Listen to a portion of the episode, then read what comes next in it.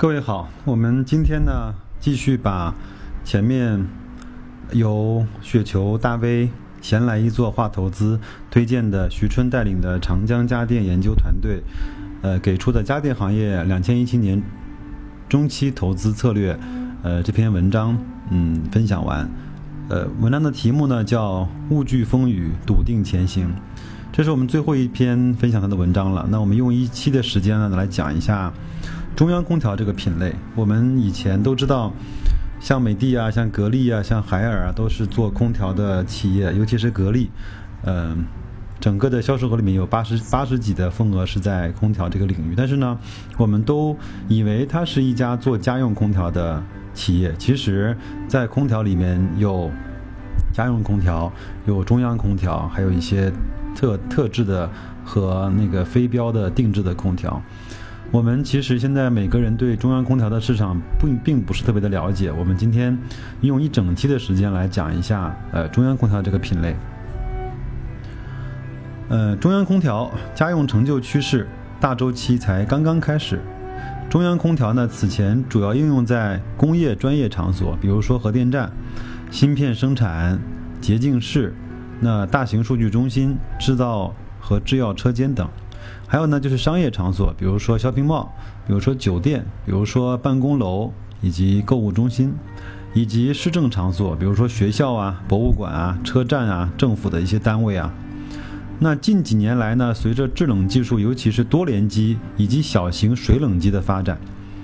传统中央空调工作模式的产品呢，得以逐渐进入到居民的领域。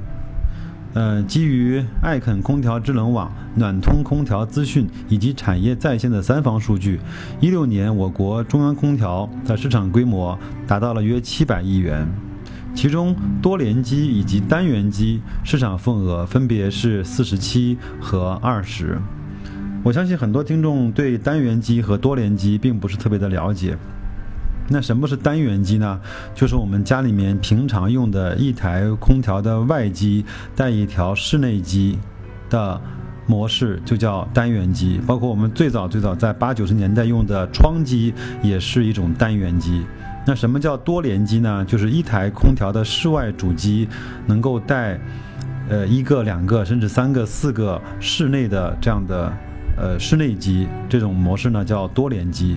那多联机和单元机有什么样的差别呢？其实我们就把它嗯记好，就是最主要的差别就就来自于整个多联机的室外主机的功率要比单元机的室外功率要大，尤其是在冬季制暖的时候，多联机的制热效果要比单元机要好很多，并且呢，多联机能够通过呃控制，能够控能够。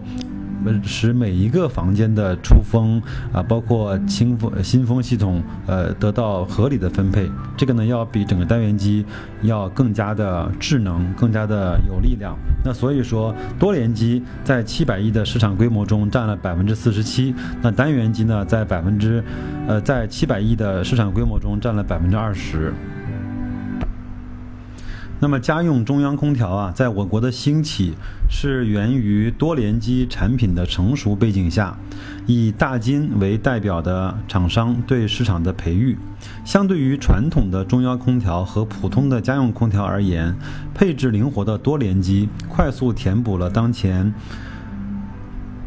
两者之间的空白地带，并不断地蚕食着传统家用分体空调及传统大型中央空调水冷冷水。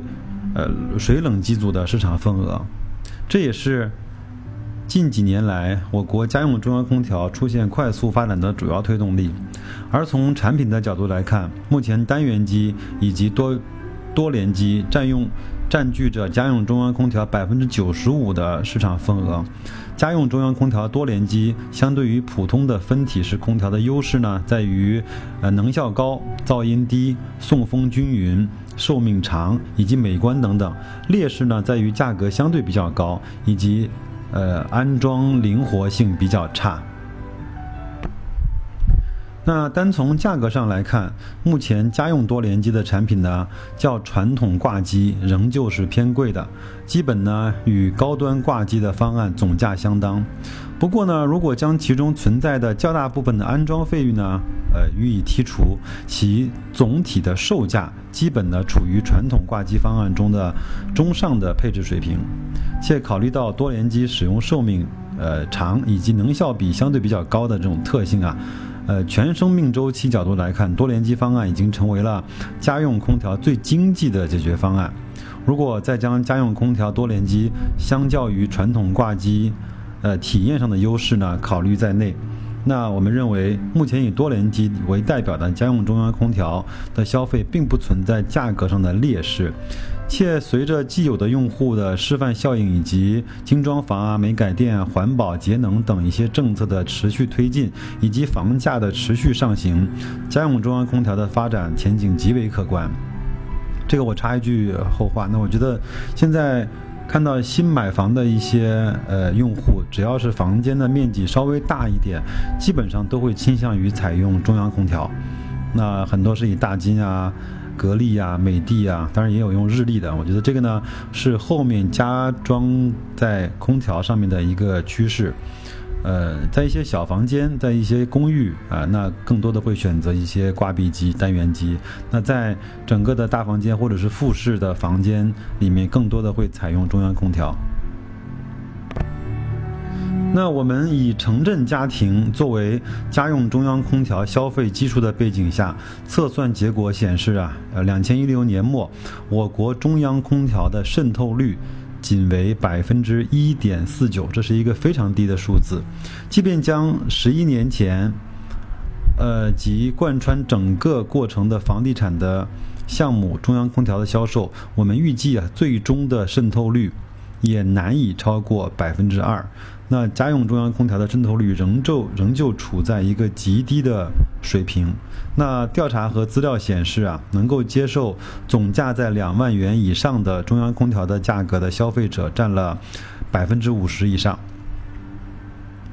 那我们再来看一下美国从一九七八年到两千零九年整个家用空调的渗透率。那一八一九七八年呢是百分之二十三，到了一九八七年呢是百分之三十四，到了一九九七年呢是百分之四十七。到了两千零五年呢是百分之五十九，那两千零九年呢是百分之六十一，就是说，呃，如果每百户家庭的话，有六十一户是选择了中央空调。当然，这个和美国整个住宅的特性，它更多的是以 house，更多是以这种独独立的这种别墅作为载体，那一定是采用中央空调更方便。那我们中国呢是以公寓呃为主，那那那单元机的使用呃会更多一些，这个也能够理解。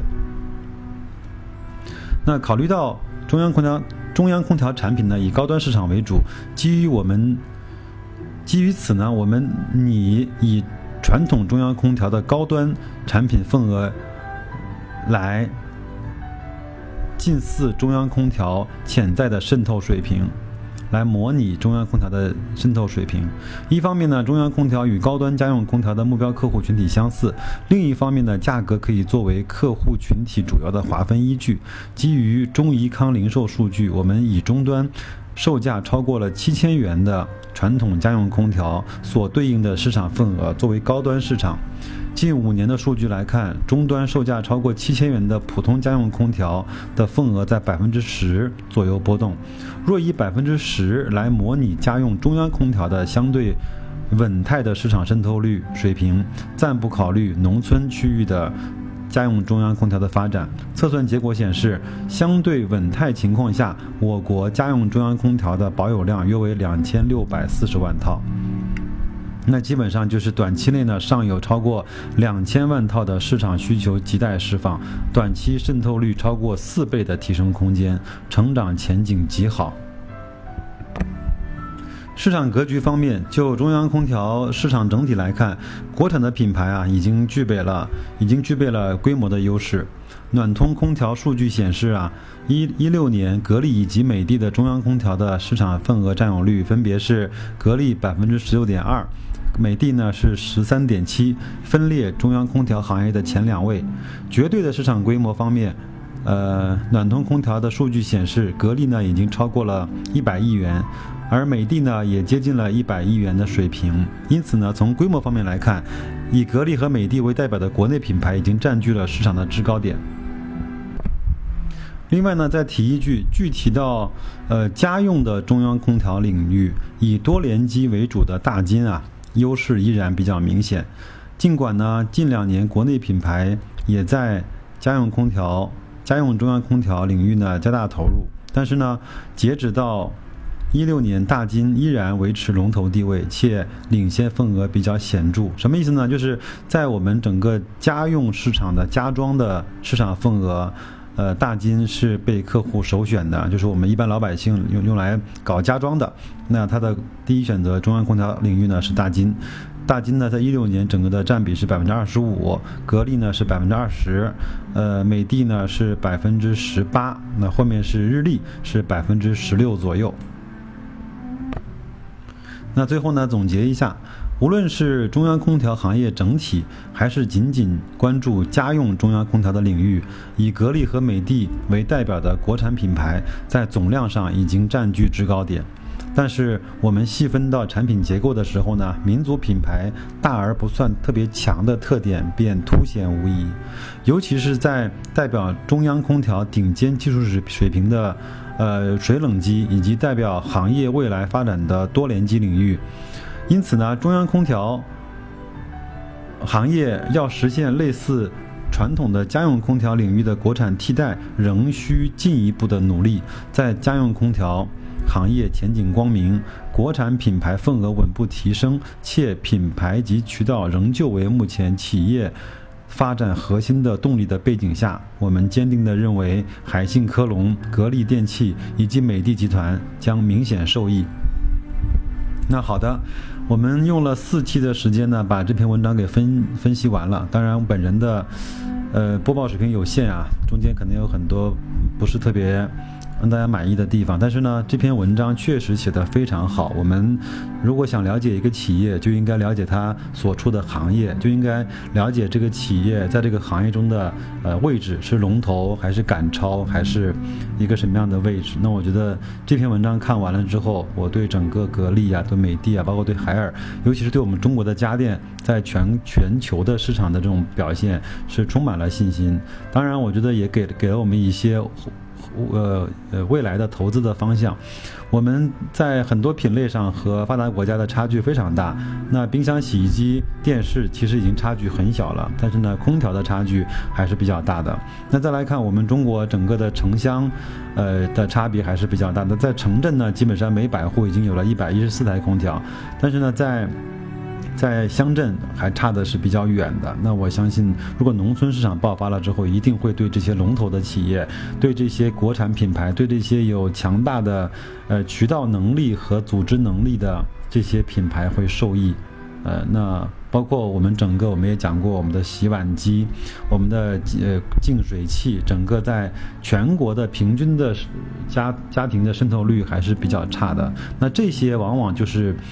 可能我们未来的投资方向，这就是我们的消费升级，就是我们每个人所去生活所必须要经历的阶段。那我们也也是每个人自发的选择。呃，通过这篇文章，那我们更加坚定了对格力电器的持股的信心，呃，坚定了对这个行业的看好。那也坚定了我们做价值投资，呃，做一个呃安静的做收益的人的信心。感谢各位。